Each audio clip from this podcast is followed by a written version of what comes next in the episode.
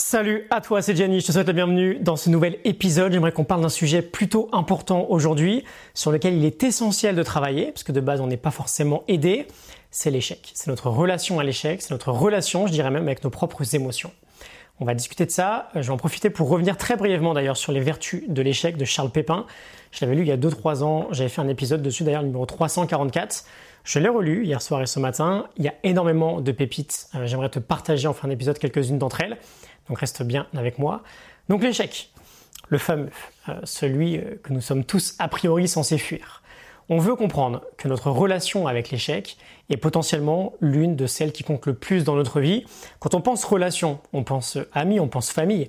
Mais s'il y a bien une relation qui influence nos résultats dans la vie, c'est celle qu'on a avec nos propres croyances.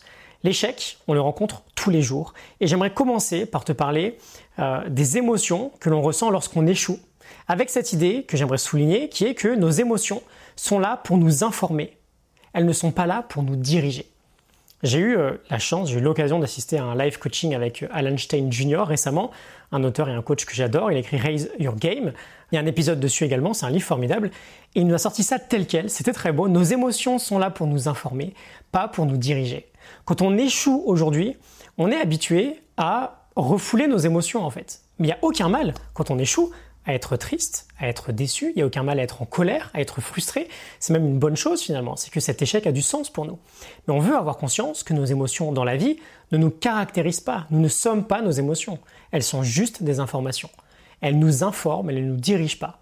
Et ça, on veut vraiment le réaliser. On veut avoir également la responsabilité de décider que, nos émotions pardon, ne nous gouvernent pas. Nous ne sommes pas nos émotions, elles sont juste là à titre d'information. Et qu'on le veuille ou non, si on s'engage vers une route qui fait sens pour nous, l'échec sera présent, quoi qu'il arrive, des centaines de fois. Il est présent tous les jours. Donc finalement, on veut même l'attendre, l'échec. On veut l'attendre. C'est simplement une étape en fait. L'échec, chaque échec est une étape supplémentaire. Il n'y a rien de grave lorsqu'on échoue, on corrige, on avance et on progresse. Et quand on a une émotion a priori négative, qui nous fait euh, pas sentir forcément très bien, on la note, on la remarque, on prend du recul, on devient spectateur de cette émotion on met ce fameux espace entre stimulus et réponse. Notre émotion est présente, ok? On va se dire, euh, on le note, je me sens, je me sens euh, trois petits points, je me sens frustré, je me sens en colère. On note et on prend du recul. Et c'est Olivier euh, Burkeman qui, qui écrivait, j'ouvre les guillemets, il existe une curieuse vérité, dès lors qu'on remarque calmement, sans jugement, une émotion négative, elle tend à se dissiper. Je ferme les guillemets. Si on a fait de notre mieux, si on a fait de notre mieux, on accepte d'avoir échoué. De toute façon, c'est comme ça, l'échec est là. Si on n'a pas fait notre mieux en revanche, on analyse un peu plus la situation et on voit comment la fois suivante, on pourra donner notre meilleur. Ce qui est dangereux pour nous, c'est vraiment lorsqu'on s'identifie à l'émotion ou à l'échec en lui-même. Et j'aimerais également être très clair sur l'idée suivante. J'ai échoué. J'ai échoué. Ça ne veut pas dire je suis un échec. J'ai échoué à telle chose. Ce n'est pas égal à je suis un échec dans ma vie ou ma vie est un échec. Nous ne sommes pas une émotion, nous ne sommes pas un échec. Tu tentes, tu essayes, tu rates. Ok, cool, c'est juste une information. Ça ne fait pas de toi un échec. Un résultat, c'est juste un résultat, c'est neutre. C'est une donnée, il n'y a aucune raison de le prendre personnellement. Si on fait un match, toi et moi, tous les deux, de euh, peu importe euh, l'activité, gagner ce match ne fera pas de moi un gagnant, perdre ce match ne fera pas de moi un perdant. La victoire ou l'échec, on ne le prend pas personnellement. Ce qu'on va prendre personnellement, en revanche, c'est ce qu'on contrôle, c'est le processus. C'est l'idée de faire de notre mieux. C'est l'idée surtout de faire de notre mieux avec ce qu'on a à l'instant T. Parce que ça, on le contrôle. Et bien sûr, je sais très bien qu'il y a des petites défaites, il y a des grosses défaites. Il y a des défaites qui sont bien plus dures à accepter. Il y en a qui demandent beaucoup plus euh, de temps pour s'en remettre. Il y en a pour euh, lesquels c'est beaucoup plus long de se relever. Mais l'idée, et ça on veut également l'avoir en tête, reste toujours la même finalement. On veut faire notre mieux où on est avec ce qu'on a sur le moment avec les cartes qui sont les nôtres à l'instant T. Donc voilà, deux idées très rapides, mais vraiment fondamentales dans la relation qu'on veut entretenir avec l'échec ou avec nos émotions. Nos émotions sont là pour nous informer, pas pour nous diriger. Tu rencontres un échec ne signifie pas que tu es un échec. Ok On passe à la deuxième partie de cet épisode. J'aimerais te partager quelques pépites du coup du livre Les vertus de l'échec de Charles Pépin. Euh, j'ai eu envie de le relire après avoir euh, noté ces quelques réflexions sur l'échec.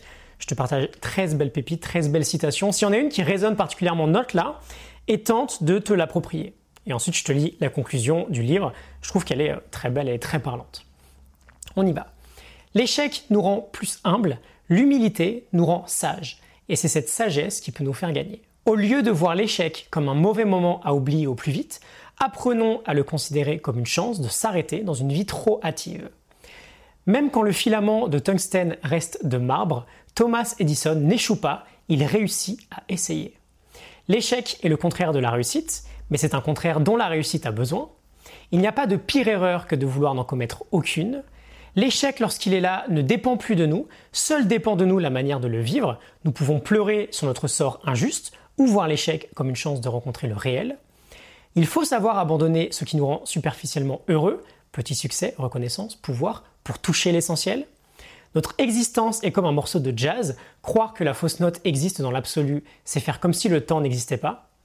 Cette joie d'affronter l'adversité se double souvent d'un développement de nos talents ou de nos compétences.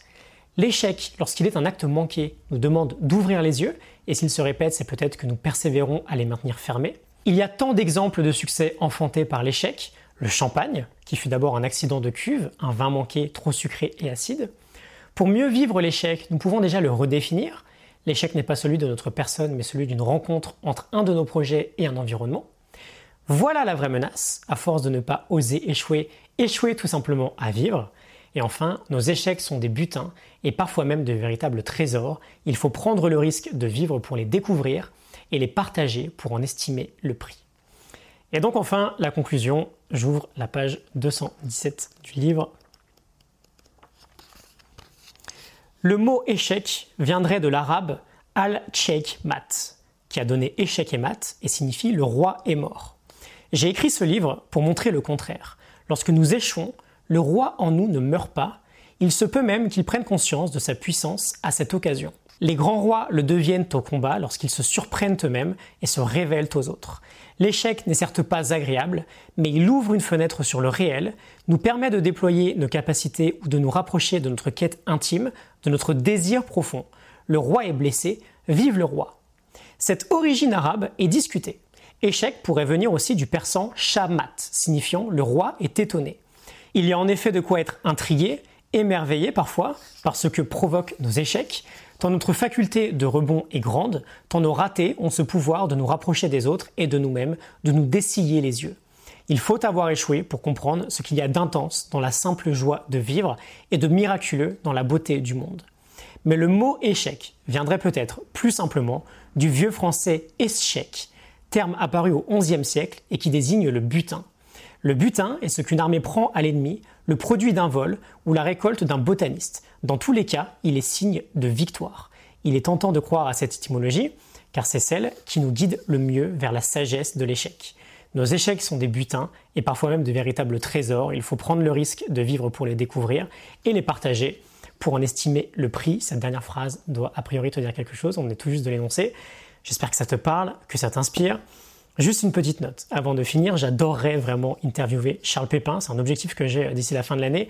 Si jamais tu as une connaissance dans ton entourage, on ne sait jamais, qui pourrait m'en rapprocher, je, sens, je t'en serais pardon, très reconnaissant.